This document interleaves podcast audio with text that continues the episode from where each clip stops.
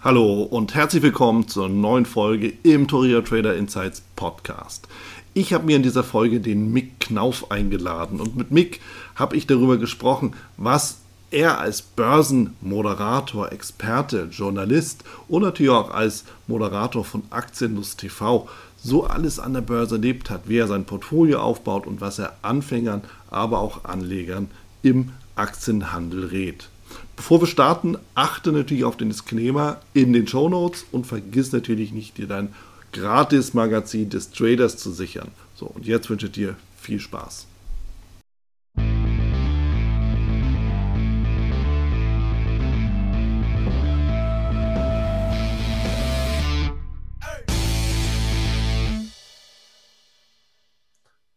Ich bin unheimlich froh, denn ich habe Mick Knauf hier bei mir im Interview.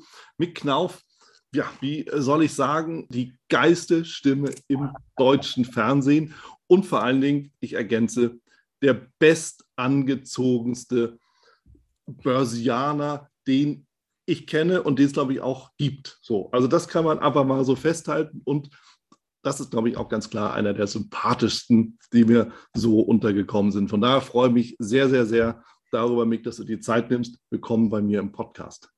Danke, Wieland, muss ich sagen. wir haben ja lange daran gearbeitet. Manchmal haben wir ein kleines Zeitfensterproblem gehabt. wir kennen es ja schon ein bisschen länger, aber es war mir natürlich auch sehr, sehr viel wert und sehr viel Ehre und äh, Respekt dir zurückzugeben für die Einladung in diesen Podcast. Und von daher freue ich mich jetzt auf unsere nächsten Minuten, halben Stunden, die da auf uns zukommen, um halt eben mal ein schönes Gespräch zu haben. Genau, und es war überfällig, du hast recht.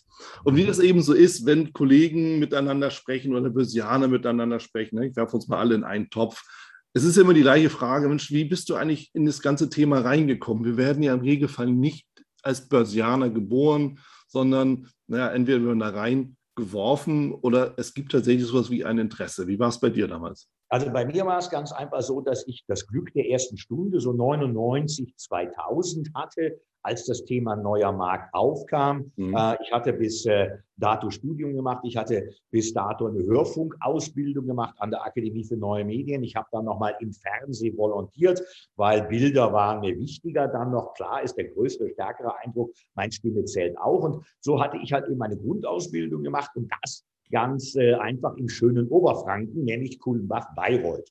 Und äh, wer sich so ein bisschen in der Szenerie auskennt, der weiß ja, wer und was in Kulmbach beheimatet ist, nämlich die Börsenmedien AG, Schrägstrich der Aktionär, Schrägstrich natürlich Bernd Förtsch. Und der war gerade natürlich zu 99, 2000 im Aufbau. Es gab ja damals fast keine Wirtschaftsjournalisten, Börsenjournalisten, die sich mit dem Thema überhaupt auskannten oder sich dafür interessiert hatten. Und die Nachfrage war dann auf einmal groß. Und so bekam ich einen Anruf, ob ich denn nicht zu ihm kommen wollte. Und ich fand das Thema sehr, sehr spannend. Also ich bin auch nicht äh, als Börsianer zur Welt gekommen, wie du richtig sagst, aber ich habe mich dann halt eben langsam, aber sicher auch mit seiner Hilfe, mit seinen Leuten, Alfred Maidorn damals, ganz bekannter Mann ja im Markt, äh, an die Hand nehmen lassen. Und er hat gesagt, komm, mach den Trichter auf, wir füllen rein. Ja, und so war das dann. Das habe ich dann 16, 17 Jahre für die Börsenmedien in Kulmbach gemacht. Hm. Also höre ich so daraus, Mick, Moderator aus Leidenschaft, weil das auch letzten Endes ja das ist, wo du wirklich deine Wurzeln hast. Und dann der Branchenbezug, ein bisschen Zufall, aber wie das ist mit den Zufällen, da muss auch zu uns passen. Ja? Und das ist einfach so der Punkt. Dann kommt das eine zum anderen, die Tür öffnet sich, durchgehen musst du halt schon selber. Ne? Und seitdem ja, bist du ja sehr, sehr aktiv in, in dem ganzen Börsenbereich. Ich meine, du warst auch in leitender Funktion, Funktion, du hast die, die Nachrichtenredaktion aufgebaut, du hast Finanz- und Börsennachrichten aufgebaut, du hast Money Talk Radio aufgebaut du hast jetzt einen YouTube-Kanal mit, ähm, mit, mit dem mit Jürgen, Schmidt, genau, Jürgen Schmidt zusammen, ja, genau. richtig, mit dem Jürgen Schmidt zusammen, Aktienlust TV. Ja, und das Ganze bestimmt im Endeffekt dein, dein Leben, Moderation und natürlich auch die Tipps. Und da ist natürlich auch so die Frage, Moderation, was, was sind das so für Veranstaltungen, die dir wenn du so zurückblickst, als allererstes einfallen, wo du sagst, das war, das war mal was Besonderes und ähm, ja, worum ging es da?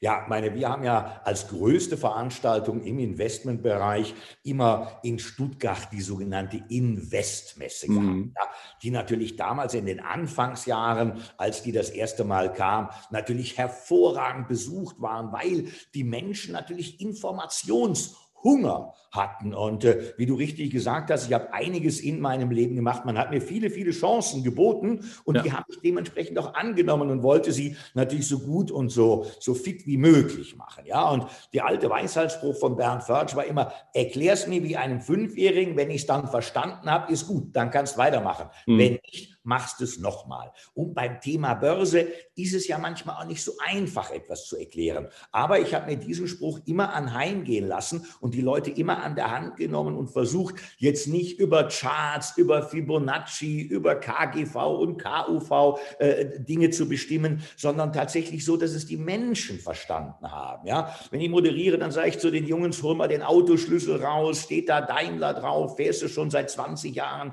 kannst du auch die Aktie kaufen. Welches welches Handy ist dir am liebsten? Ja, ich liebe Apple. Kannst du auch die Aktie kaufen? Mhm. Mädels, was habt ihr für eine Handtasche dabei? Ist eine Louis? Ja gut, dann kaufst du eine LVMH-Aktie. Also, dass man es aus dem Leben heraus macht, weil Börse passiert ja alle zehn Meter, wenn wir durch die Welt laufen. Wir haben immer irgendetwas um uns rumstehen, was sicher von einer börsennotierten Aktiengesellschaft hergestellt oder angeboten wird. Und das versuche ich den Menschen zu vermitteln, aber sie auf der anderen Seite auch so ein bisschen zu bewahren. Hier halt eben Totalverluste über Penny Stocks, über Riesenversprechen einzugehen, sondern sich, lasst das weg, lasst euch da nicht locken. Die Gier ist natürlich neben der Angst der größte äh, äh, psychologische Faktor an der Börse. Das wissen wir beide.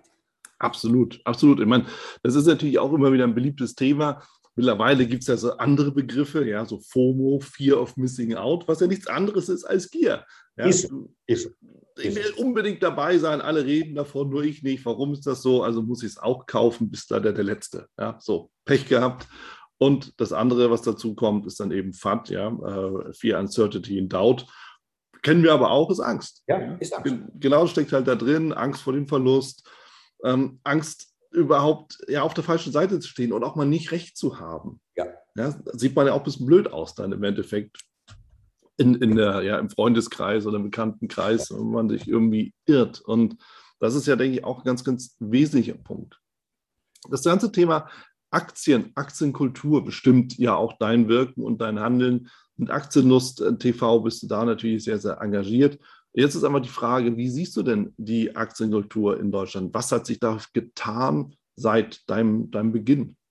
Also ich muss sagen, meine Aktienlust.tv mache ich jetzt mit Jürgen Schmidt schon seit geraumer Zeit. Wie es heißt, wir wollen Lust auf Aktien machen. Lust und nicht Angst. Ja, also, sondern wir wollen die Menschen mit einfachen Worten aufklären, dass der Aktienmarkt nichts Böses ist. Ja, es hm. ist kein Hexenwerk. Aber zurück zu den Anfängen. Ja, bis vor 2000 gab es ja in Deutschland großartig keine Aktienkultur in dem Sinne. Ja, natürlich hast du damals Anleger gehabt, die natürlich viel Geld hatten und dann halt eben an der Börse spekuliert haben. Aber man darf auch nicht vergessen, zu dieser Zeit 2000 hatten wir auch immerhin noch sieben Prozent Zinsen auf den Banken.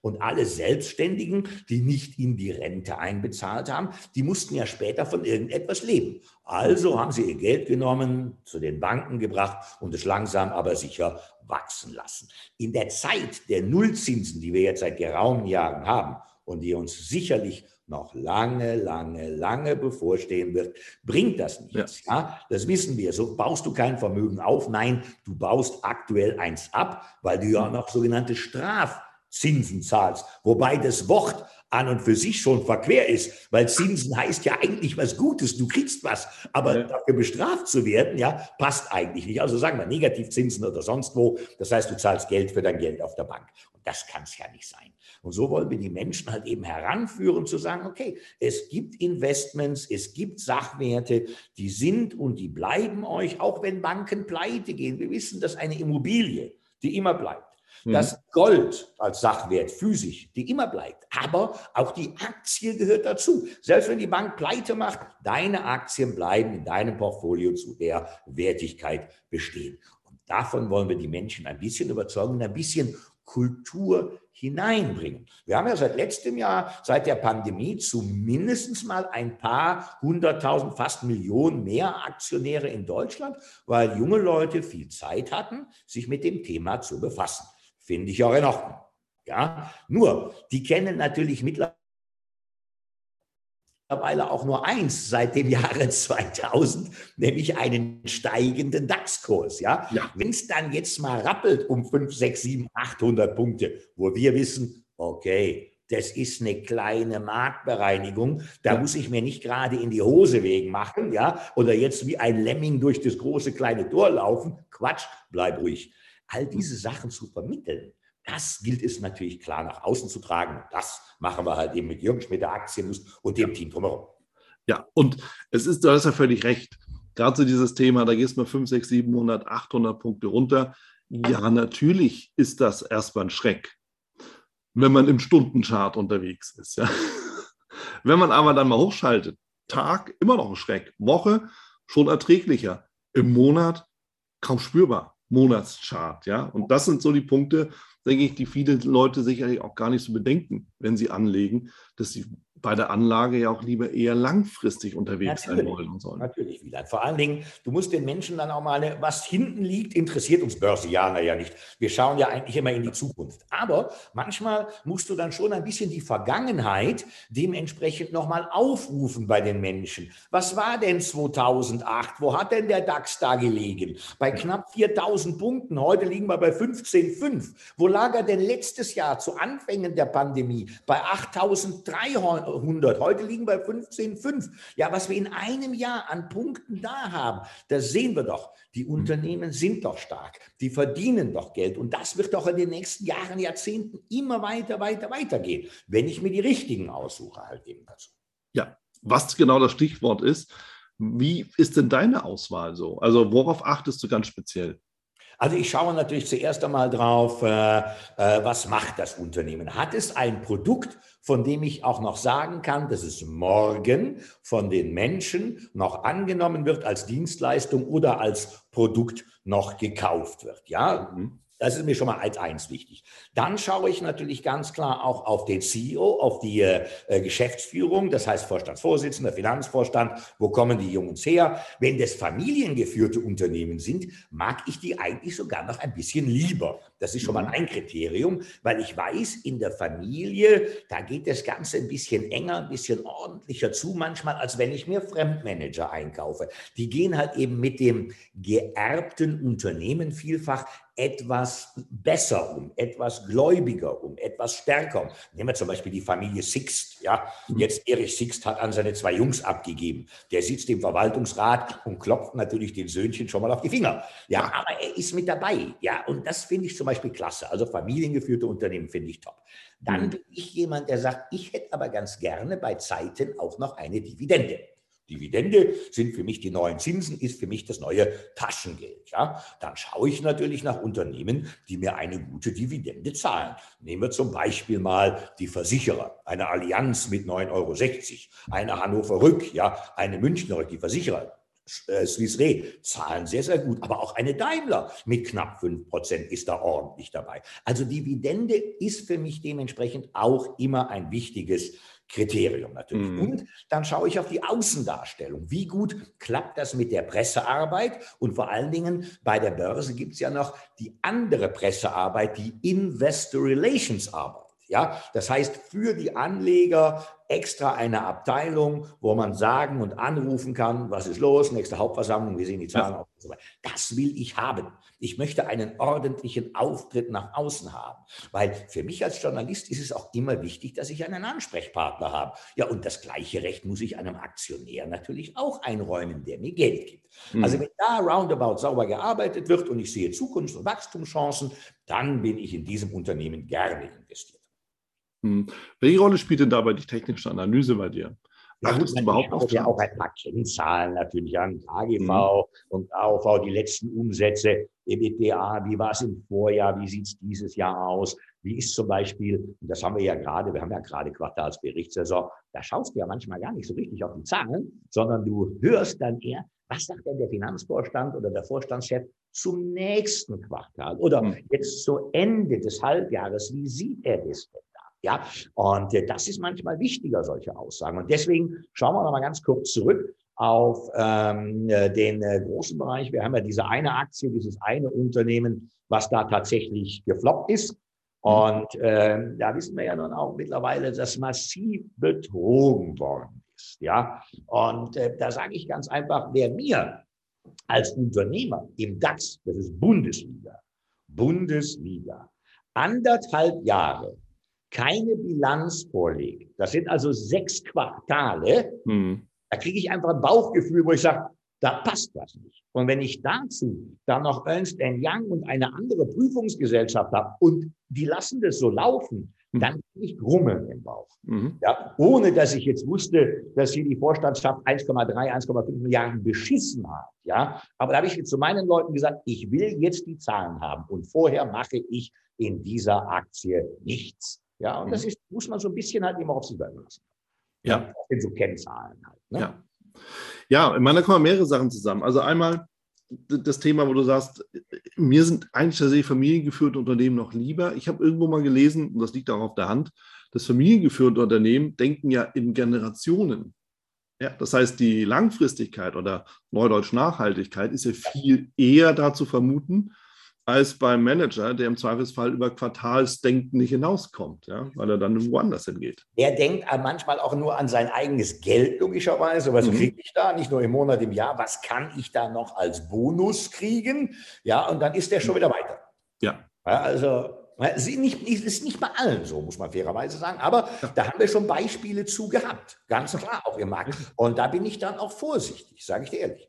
Ja, ja, klar. Und denn, denn das ist natürlich so. Die Frage ist halt immer, wofür ist so ein Manager dann da? Mhm. Hat er langfristigen Vertrag?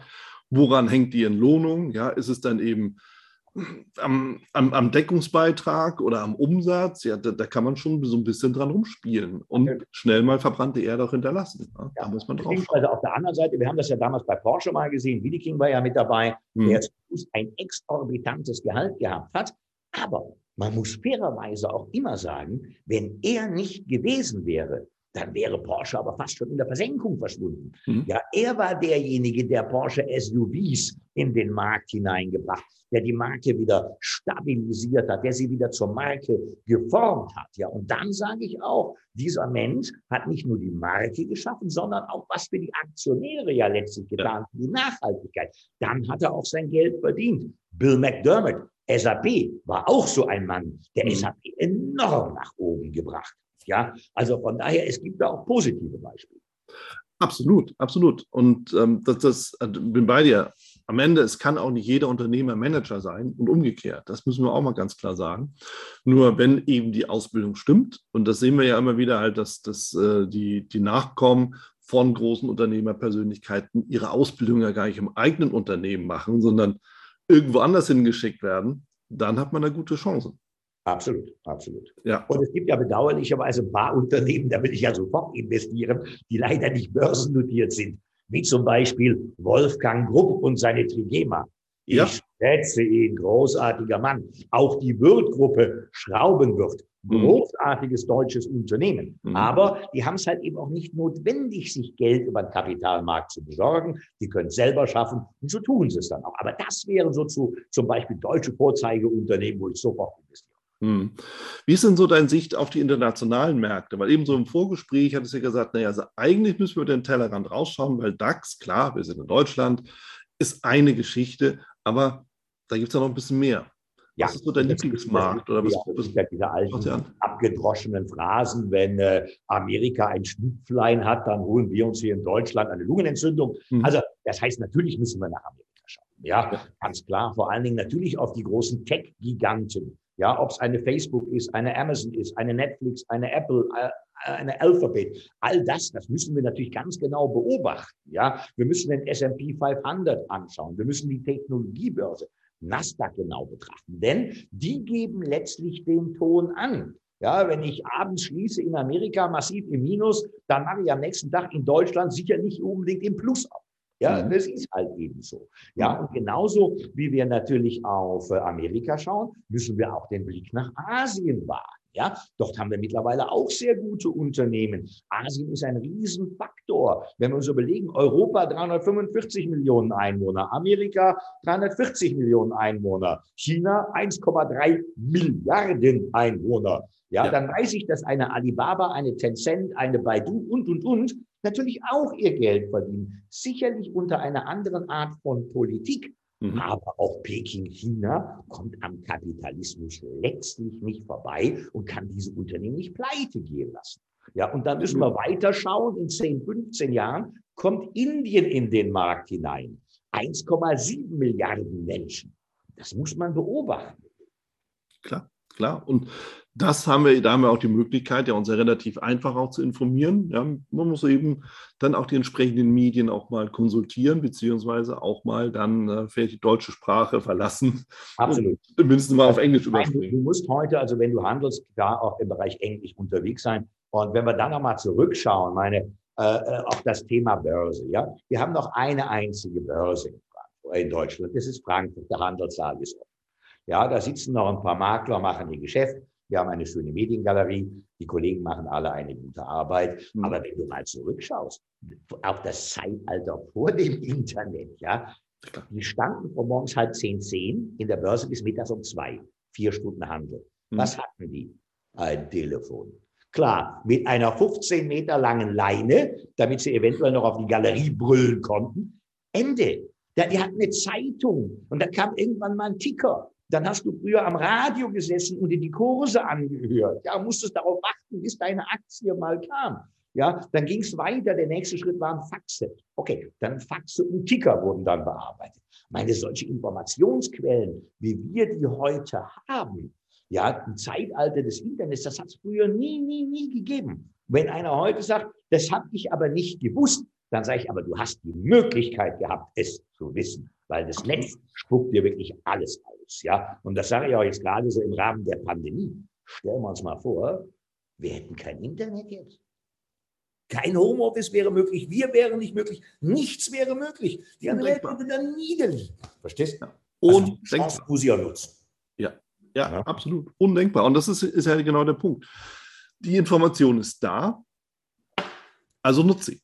Ja, nutze sie für dich, um eben einfach den Vorteil eben noch daraus zu ziehen, den andere ja sowieso bekommen. Also im Endeffekt haben wir eine Informationsdemokratie, oder? Kann man ja, so sagen? Ja, so. Ja. Und dieses, das Stichwort, die Information ist ja für alle da und das Enthalten ist ja auch einer der Grundansätze der charttechnischen Analyse. Ja, wenn du auf den Chart schaust, der Preis ist der Preis und der ist aufgrund der Informationen entstanden, die alle beteiligten Marktteilnehmer haben. So, Richtig. und die haben gekauft und verkauft, genau aufgrund der Information. Richtig. Ja, so Dass dann natürlich manchmal in so Unternehmen ein bisschen Fantasie mit hineinspielt. Klar, das wissen wir natürlich auch, aber das gehört ja mit dazu, die ja. Zukunft hinein zu rechnen. Klar. Ja, ja, das ist definitiv der Punkt. Ja. Und wo du gerade auch die Einwohnerzahlen nennst, jetzt ist es natürlich auch so, Stichwort Aktienkultur, Einwohnerzahl, Deutschland, aber auch natürlich dann, nehmen wir mal China. Weil ich natürlich jetzt auch gerade ähm, über die IFTA natürlich viele Gespräche auch für international und dann eben auch so, so mal so in den Verbänden höre aus den, aus den anderen Ländern. Ja, wie ist denn eigentlich so das Thema der Privatanleger bei euch? So, wenn du sagst, China mit der Milliarden Bevölkerung, 170 Millionen Privatanleger haben die. So, das ist mal eine Aussage. Ja, das ist eine absolute Aussage. Nur du darfst auch eines nicht vergessen, Wieland. Wenn wir nach China, Amerika reinschauen, die haben halt eben auch nicht unser deutsches Rentensystem. Mhm. Der Deutsche verlässt sich auf den Staat. Ja, und das schon, wenn er klein ist. Der Kindergarten muss geregelt sein, die Schule muss geregelt sein, die Ausbildung muss geregelt sein, Studium, Job, 40 Jahre, dann Rente vom Staat ja, dass ich auch sicher bin, mein Leben halt eben noch erhalten kann. Das haben diese anderen Länder nicht. Die müssen sich anderweitig versorgen über halt eben die Börse, um später Rente zu haben. Deswegen schauen ja die Deutschen und sagen, wieso haben die Amerikaner eigentlich alle drei Jobs? Das ist echt klar. Einen zum Leben und die Familie zu ernähren. Einen um Urlaub, um ein Auto zu bezahlen und den dritten für die Vermögensvorsorge, fürs Alter. Und in den Familien wird frühzeitig schon den Kindern beigebracht, denk dran, du musst etwas tun. Ob du nun aktiv mit Aktien oder Fonds machst, das ist egal, aber du musst etwas schaffen. Und das müssen die anderen alle gar nicht. Ja, also äh, hier in Deutschland lehnt man sich da eher zurück hat aber mittlerweile begriffen, dass man gerade bei den jungen Leuten zwar eine Rente bekommt, aber wie viel es sein wird und ob du mit 1000 Euro später in Frankfurt zurechtkommst, da dürfen wir viele Fragezeichen hintermachen. Deswegen auch das neuerliche Interesse der jungen Leute, aktiv etwas zu tun, was ich super finde. Ja. Ja, und da kamen natürlich mehrere Faktoren zusammen. Du hast auf der einen Seite das Thema Pandemie. Auch Schüler sind ja gezwungen gewesen, zu Hause zu sein. Das heißt, die hatten die Gelegenheit, das zu machen, worauf sie eh am meisten Bock haben, nämlich vom Computer zu reden. ja. Ja, so, und da kommt natürlich viel Information zusammen. Das ist eins. Dann hast du Reddit, also das heißt, all diese ganzen Kommunikationsmedien, wo sich das dann eben bündelt. Gruppen werden gebildet. Dann gibt es irgendwie diese Einsteigerbroker, Robinhood und ja. Co., ja, wo du einfach mit kleinen Beträgen direkt loslegen kannst. Und dann hast du auf einmal diesen, diesen Gruppeneffekt, wo dann alle sagen, jetzt zeigen wir es den großen Mal und wir bündeln die Kräfte und dann treiben wir mal ja, so eine komische Aktie wie die wie, ja, GameStop ja, oder AMC nach oben. AMC ja. nach oben. Und ich, ich, fand es irgendwo, ich habe darüber geschmunzelt, ja, dass es doch junge Leute schaffen, tatsächlich dann Hedgefonds massiv in Bedrängnis zu bringen. Mhm. So dem Motto, denen zeigen wir es jetzt mal.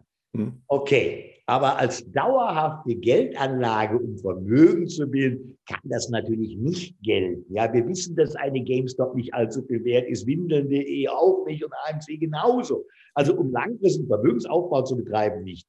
Klar, um ein bisschen Spaß nebenher zu haben, sage ich, okay, go up. Ja, aber auf der anderen Seite sehen wir auch das Thema Bitcoins oder Coins, Kryptos generell. Ja, ja und äh, da bin ich natürlich auch immer zuerst vorsichtig und skeptisch. Ja, wir haben jetzt 8000 verschiedene Kryptowährungen unterwegs. Klar, der stärkste ist der Bitcoin, ist auch der bekannteste. Mhm. Aber ich sage, ich gebe doch mein gutes Geld nicht in ein schwarzes Loch hinein. Wenn ich nach Wolfsburg fahre, da kann ich die 10.000 Autos von VW sehen. Ich sehe die Produktionsstätte, ich sehe, was sie verkaufen. Ja, bei Krypto sehe ich bei Zeiten gar nichts, außer irgendeinen Kurs, der da halt eben gemacht wird. Mhm. Da bin ich dann schon etwas vorsichtig. Ja, und das ist ja genau der Punkt. Es, es geht ja wirklich so darum, entweder du glaubst daran oder glaubst nicht daran. Ich habe ja auch Gespräche mit, mit, mit Hardcore-Bitcoinern oder Hardcore-Krypto-Freunden, die natürlich auch eine durchaus schlüssige Argumentation haben. Und am Ende ist es sicherlich auch immer so die Frage, wie viel von meinem Vermögen oder von meiner Liquidität stecke ich in welche Produkte. Und persönlich bin ich der Meinung, da gehört natürlich der Bitcoin einfach mit dazu. Natürlich. So. Und in welchem Umfang bitte, das darf, muss und soll auch jeder selber entscheiden. Klar, klar. Aber ich habe irgendwann mal gelesen, da hieß es darum, ja, es ist ja eine Lebensversicherung. Und dann denkst du so, wieso ist das eine Lebensversicherung, wenn ich jetzt irgendwie 1000 Euro oder Dollar oder von mir aus 5000 in den Bitcoin stecke? Und dann kam die Begründung, ja, die Lebensversicherung besteht darin, dass du dich nicht tot ärgerst, wenn du nicht dabei bist. Schöne Aussage. Schöne Aussage. Nur, ich mache mir dann natürlich auf der anderen Seite auch dann wieder Gedanken, Thema Tellerrand. Mhm. Was ist denn, wenn die äh, einzelnen Länder, die einzelnen Staaten wollen ja auch ihr eigenes Digitalgeld irgendwann mal voranbringen? Ja. Und da haben wir natürlich auch schon gehört, dass es Länder gibt, die den Bitcoin verboten haben, den Handel mit Bitcoin verboten haben und vor allen Dingen das enorm energiegeladene Schürfen von Bitcoins verboten haben. Ja? Mhm. Da kann es natürlich auch ganz schnell mal passieren, dass vor lauter Verboten der Bitcoin gar nicht mehr. Ja? Mhm. Und will natürlich auch irgendwann mal haben, wenn ich äh, eine Aktie habe, die kann ich verkaufen, kann ich mir was für kaufen mit dem Geld. Ja. Was kann ich mit dem Bitcoin aktuell? Gut, ich darf eventuell bald wieder damit einen Tesla kaufen. Vielleicht. Ja, wenn du einen willst. Ich auch mal sagen, was mache ich denn jetzt mit dem Ding? Da kann ich damit zahlen oder nicht? Hm. Das wäre mir wichtig, dass ich diesen Fortschritt sehe. Hm. Ja.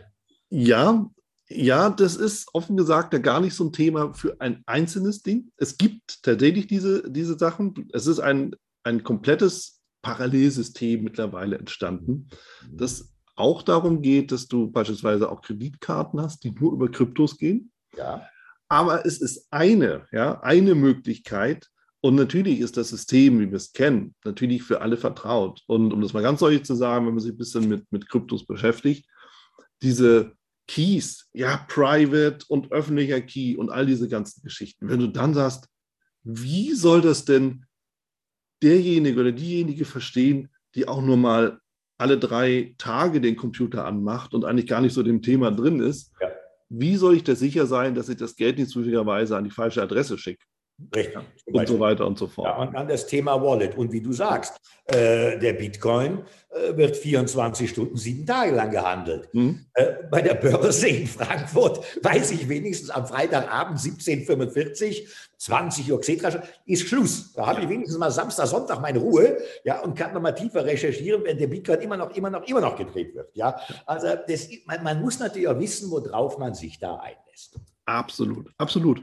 So, und dafür haben wir ja das gesamte Universum der Anlagemöglichkeiten. Absolut. Und um auch nochmal so auf deine Kriterien zu gehen, wo du so schaust, ja, also ähm, Produkt, CEO, Geschäfte, Aussichten, all diese Sachen und dann nochmal so zu reflektieren, GameStop, AMC, die genau das Gegenteil von dem auch letztendlich darstellen, ja. sind physische Spiele.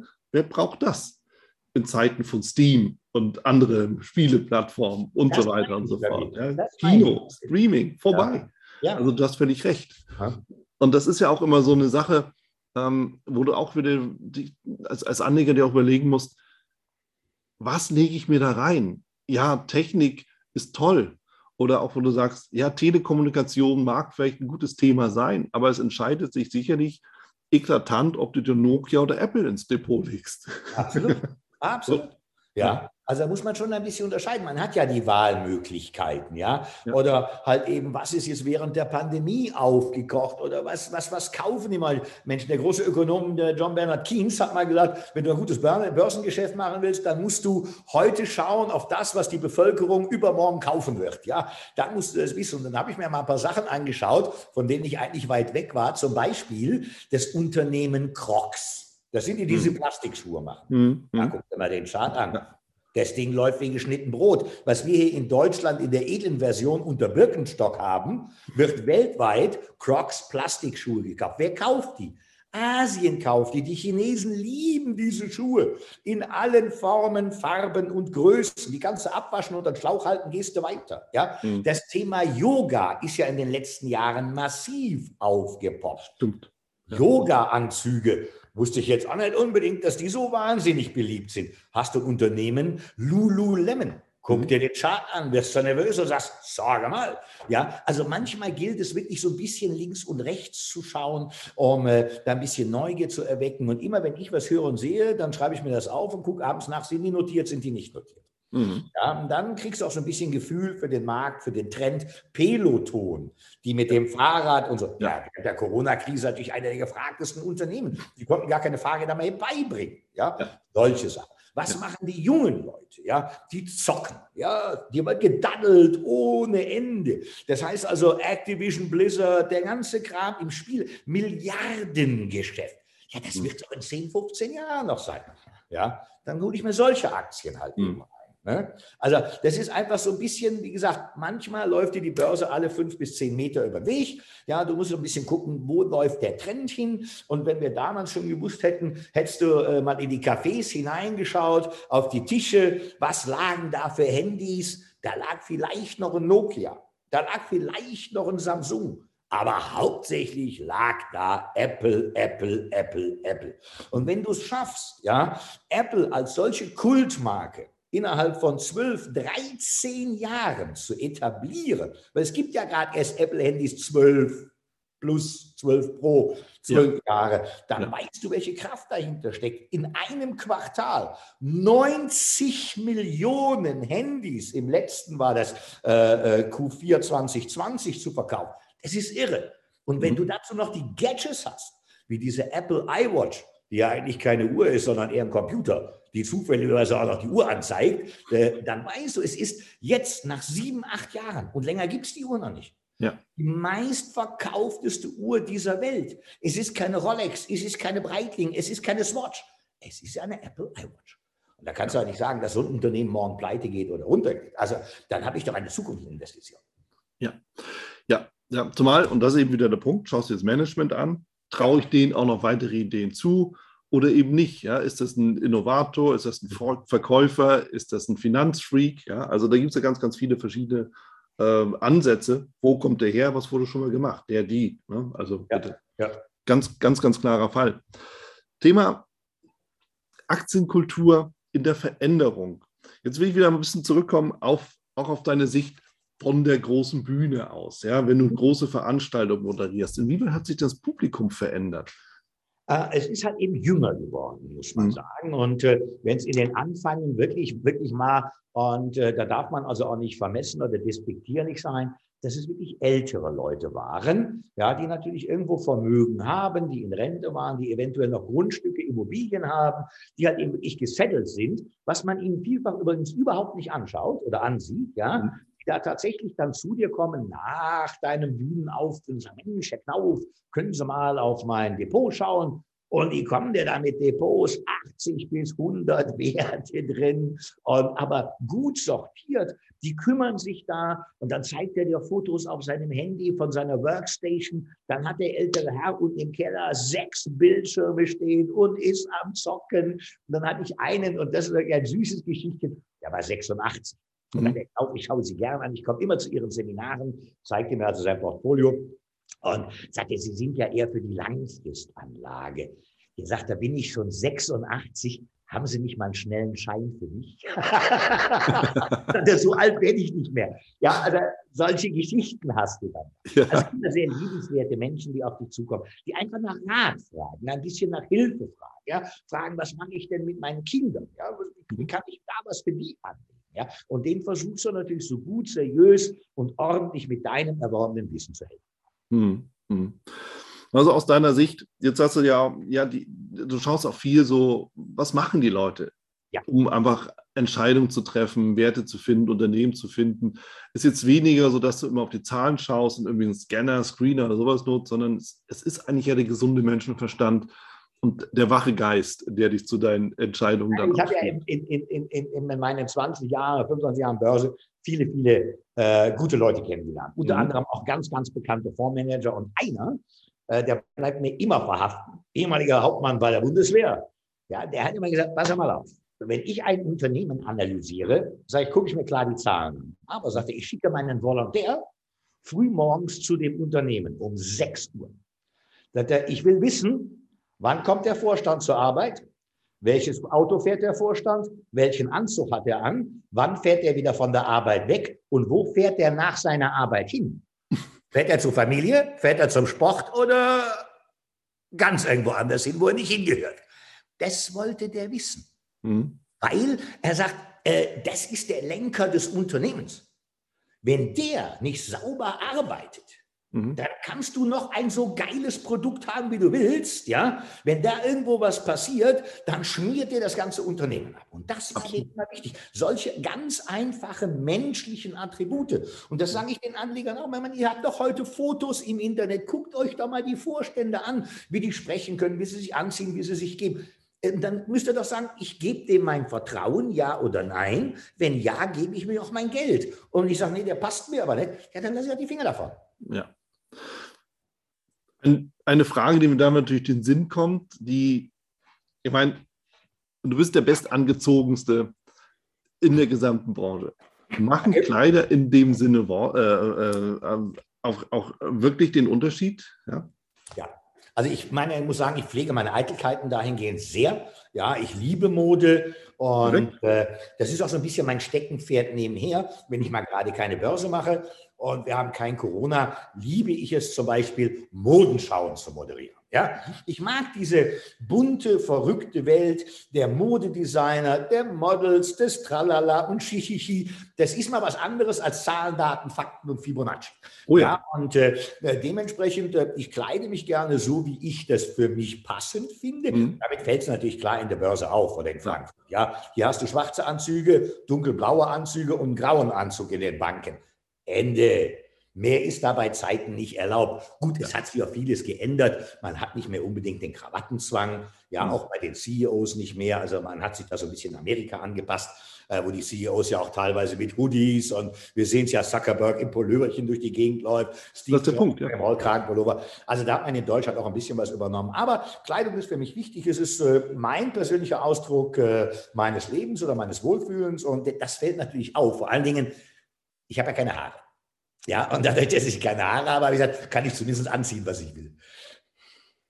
Ja, auch, auch ne, ich nehme das für später nochmal mit.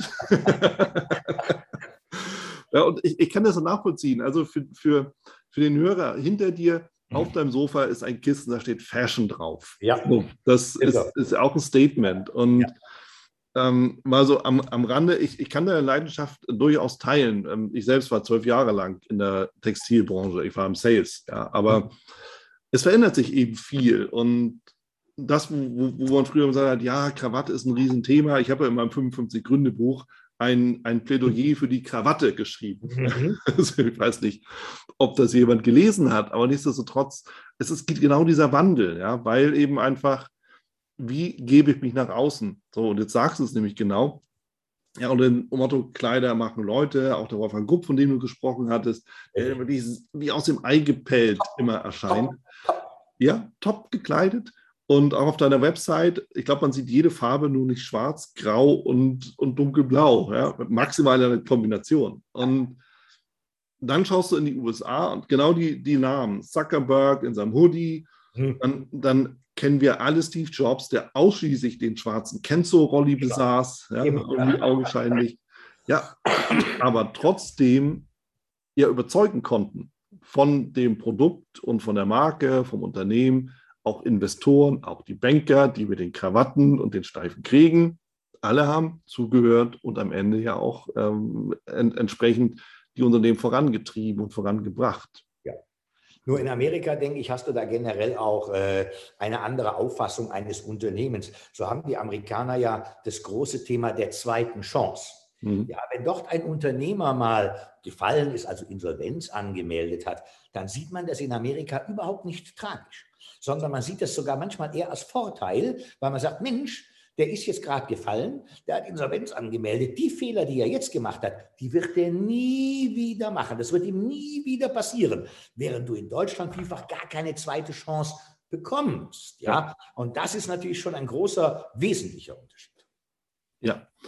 Ja, und da geht es eben darum, sich entsprechend zu verkaufen. Ja. Und das, da hängen wir wieder bei der Kleidung. Also es kommen viele Elemente zusammen. Würde ich jetzt eine Aktie auswählen, nur weil der CEO Krawatte trägt? Im Leben nicht. Nein, nein. So, das ist auch klar. Aber ich glaube, damit kann man es gut zusammenfassen. Es ist ja der Gesamteindruck, Richtig. der ja zählt bei der Auswahl dann dementsprechend. Ja.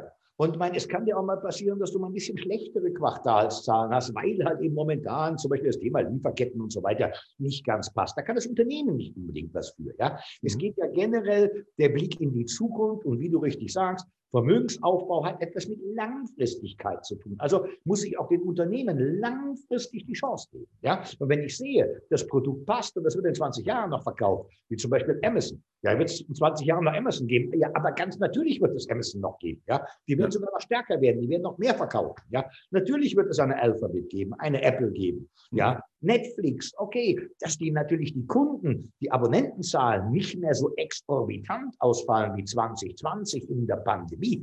Damit muss ich rechnen. Das ist schon klar. Ja, also werden wir natürlich auch nicht mehr so viel Gewinne bei einer Netflix plötzlich sehen. Ne? Aber dass dafür auf der anderen Seite Disney Plus jetzt endlich mal wieder Hollywood produzieren kann, ja, und endlich mal wieder die Parks aufmacht und endlich mal wieder die Schiffe aufs Meer lassen kann, das ist dann auch klar. Das ist der Blick dann in die Zukunft hinein. Und da kommen die Dollars dann wieder ran. Ja, ja. So, und das ist natürlich auch richtig. Ein Unternehmen, das ein exorbitantes Wachstum hinlegt, ist irgendwann an der natürlichen Grenze. Irgendwann hat jeder seinen Netflix-Account aktiviert, deaktiviert, reaktiviert, ja. Aber das war's. Und ja. unter, dem, unter dem Aspekt hast du natürlich völlig recht. Ja.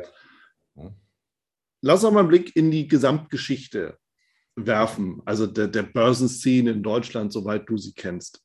Und da hatte ich, hatte ich ja auch kurz, als wir uns äh, besprochen haben, ja auch gesagt, irgendwie ist es, es ist ja so spannend. Wir haben ja so interessante Charaktere, Persönlichkeiten auch im Laufe der Jahre oder Jahrzehnte gesehen.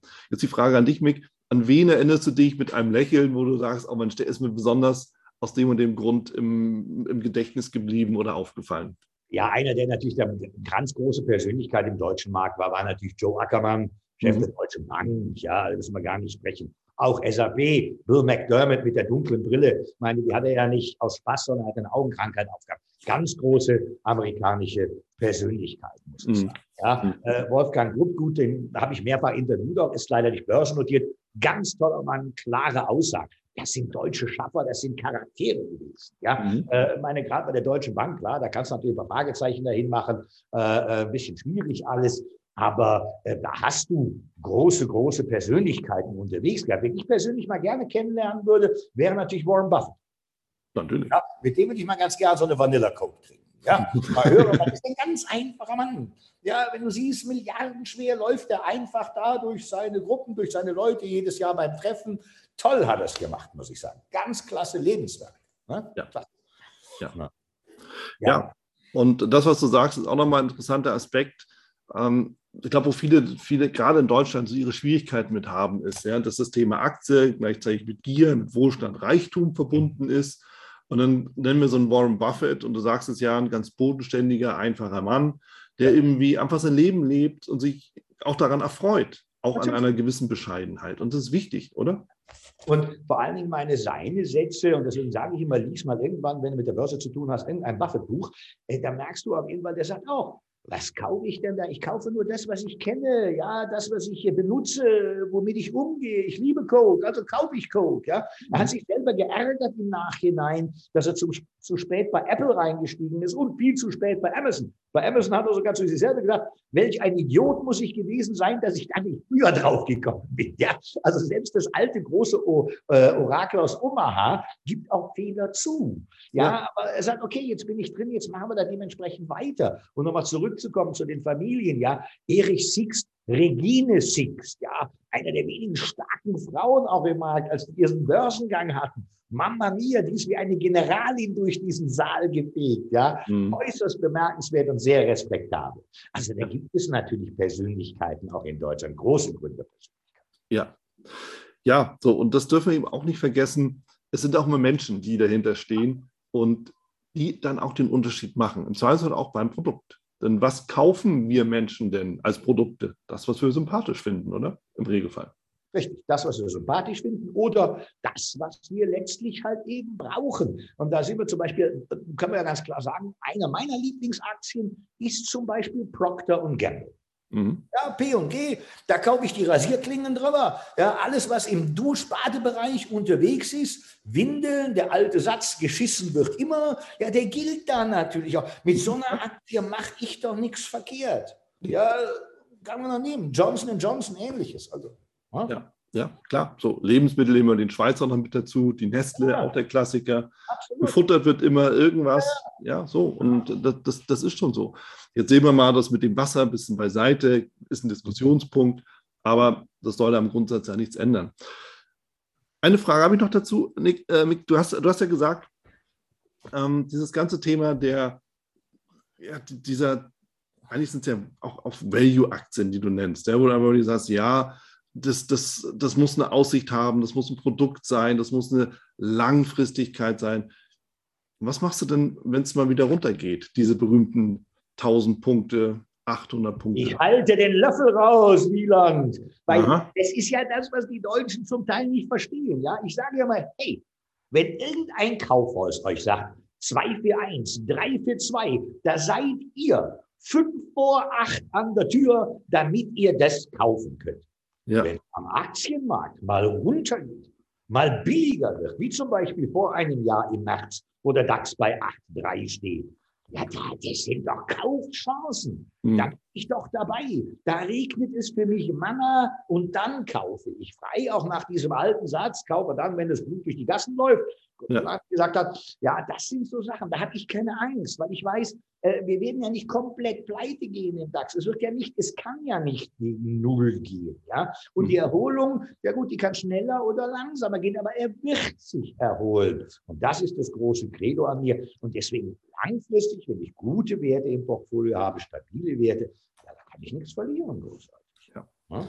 ja. Also ist die Konklusion daraus, auch immer ein bisschen Liquidität vorhalten.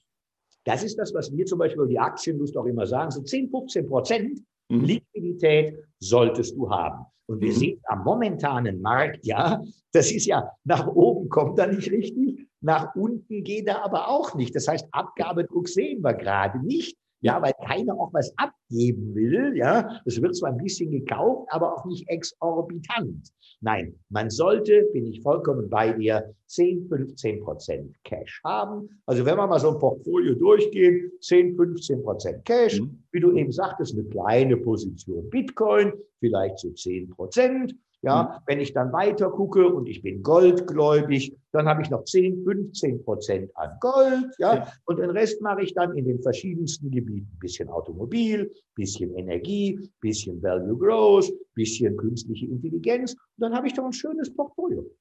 Ja. ja. Und ja. sauber bin ich und kann in Ruhe schlafen. Okay? Und genau darum geht's und bist nicht mehr abhängig davon, dass die Rente in der Höhe bezahlt wird, in der sie dir versprochen wird. Richtig. Und vor allen Dingen, wenn wir mal jetzt nochmal zurückschauen auf letztes Jahr, habe ich denn da tatsächlich ein kleines Portfolio? Äh, Corona kommt, ich habe kein Einkommen mehr, es ist nichts mehr da. Zur Not kann ich immer noch Aktien verkaufen oder Gold verkaufen, mhm. ja, wenn ich sie denn habe. Ja. Also da bin ich ein bisschen auf der sicheren Seite. Ja, ja, klasse. Mit unheimlich viele, viele, viele, viele Punkte. Zum Abschluss des Gesprächs, ich stelle immer gerne die Frage, was rätst du jemandem, der wirklich jetzt bei Null anfängt, sich sein Portfolio aufzubauen? Ja. Was sind so die ersten also, Schritte, die du empfiehlst? Wir haben ja viele junge Leute und äh, äh, die haben ja auch nicht so wahnsinnig viel Jucke-Jucke. Mhm. Und wenn die so 20, 25 sind in dem Bereich, dann sage ich, ja, pass mal auf, ja, du nimmst die 100 Euro, bupp, die werden im Monat weniger gesoffen. Madel, du gehst mal für 100 Euro weniger zum Friseur oder lässt dir Nägelchen machen, sondern diese 100 Euro, die nimmst du und kaufst dir einen ETF. So beginnst du damit. Ob auf den MSCI World oder sonst wo. So, du kaufst diesen ETF jetzt stur. 40 Jahre lang jeden Monat. 100 Euro dann hast du summa summarum nach den 40 Jahren 48.000 Euro rausgeholt. Und nehmen wir mal den MSCI World mit nur einer Durchschnittsperformance von 7% und das ist schmal gerechnet, hast du über die Laufzeit und dann kommt das Wort, was ja keiner versteht, der Zinseszinseffekt, die 40 Jahre, holst du aus diesen 48.000 einbezahlten 250.000 hinten raus. Wird das Deutsche Aktieninstitut auch sagen, die Frau Dr. Bortenlänger, die haben da wunderbare Statistiken zugemacht. Mhm. Weil aber auch nur die Laufzeit und der Zinseszinseffekt gut ist. Und das ist das, was ich der Jugend sage, weil ich sage, den Hunderter, den kannst du verschmerzen. Das ist kein Thema. Und wenn du dann mal Geld verdienst, dann kannst du noch ein Portfolio zusätzlich aufbauen. Aber du bleibst stur bei diesen 100 Euro. Ja, mhm. und dann hast du auch später was davon. Weil das ist ja im Prinzip nichts anderes wie zu der Zeit, als wir noch 7% Zinsen auf dem Sparbuch hatten. So haben es ja damals die ganzen Geschäftsführer, die ganzen Selbstständigen auch gemacht, Wieland. Ja. ja, und in 100 Euro, da kann der doch der Markt egal sein, der kann doch, wer weiß wohin fliegen. Ja, und wenn der wieder runtergeht, du machst deine 100 Euro. Tschüss. Ist ja auch mehr dafür dann noch. Und das ist das, was ich jungen Leute rate für den Anfang. Und ich mhm. glaube, dass das auch nicht verkehrt ist. Das ist, glaube ich, in keinem Alter verkehrt. Nur wirst du irgendwann dann mit 100 Euro nicht so weit kommen. Das ist, also sagen wir mal so, in meinem Alter ist mit 100 Euro das vorbei. Ich würde dieses Ziel nie mehr erreichen. Nie. Nee. Ich könnte auch 2000 reinschmeißen, würde ich nie erreichen. Deswegen, junge Leute, 100 Euro, fang früh an. Ja, klasse. Also, ganz klare Aussage, lieber Mick, die kann ich nur unterstreichen. Und ähm, ja, Aktienkultur, Aktienlust ich habe wieder Lust auf Aktien, auch auf Höchstständen. Ja, ja. Und ähm, ich denke, das wird auch der eine oder die andere hier dann dementsprechend bekommen. An der Stelle ganz, ganz, ganz vielen lieben Dank, dass du die Zeit genommen hast und für all deine Einblicke und Geschichten aus rund 20 Jahren Börse. Wieland, es war mir eine große, große Ehre. Du weißt, ich freue mich wieder darauf, wenn wieder endlich Messen oder Börsentage sind. Die sind oh, ja auch alle ausgefallen, damit wir uns wieder persönlich da noch sehen und austauschen können. Ja? ja? Weil das ist ja für uns auch so ein bisschen mit den Menschen zu arbeiten, persönlich zu sprechen. Das ist ja für, für uns auch wichtig. Das lieben wir ja de facto. Klar kannst du viel über Zoom machen, Gott sei Dank, aber das Persönliche ist immer noch heiliger. Ja? Und für alle die, die halt noch mal reinschauen wollen, aktienlust.tv. Wir haben gerade neu gelauncht, also mal reinschauen vorbeischauen und ansonsten natürlich, meine lieben Zuschauer, immer schön dem Wieland Arlt folgen, denn der macht es richtig.